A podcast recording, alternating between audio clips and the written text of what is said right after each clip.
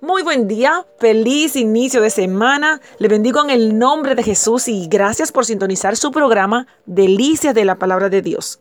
Para esta mañana tenemos una porción deliciosa, se encuentra en Juan capítulo 5, versos del 1 en adelante. Se titula El paralítico de Bethesda.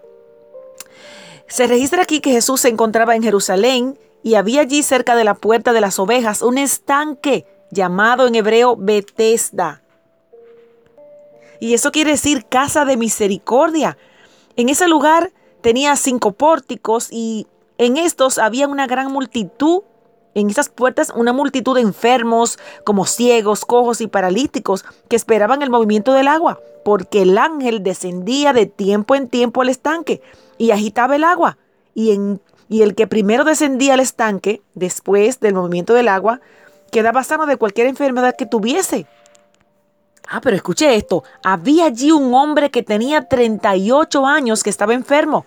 Y cuando Jesús le vio acostado y supo que llevaba ya mucho tiempo así, le dijo, ¿Quieres ser sano?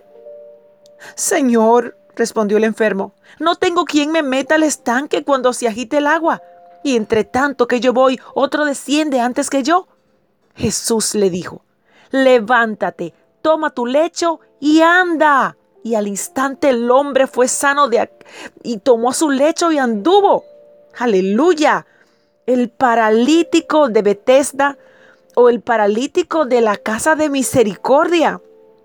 Hacía 38 años que este hombre había sufrido esta enfermedad, había experimentado frustración por mucho tiempo por no recibir salud, mientras que con esperanza acudía y se reunía en ese lugar con esperanza de ser sanado, pero al fin llegó debió ser gran parte de su sufrimiento que motivó a Jesús a tener compasión de él y decidió ayudarlo.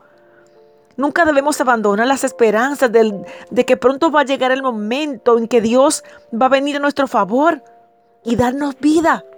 Para que en el caso del paralítico estaba impedido. ¿Y cuál es su caso? ¿Cuál es su necesidad de que el estanque sea movido y que usted reciba salud, esperanza?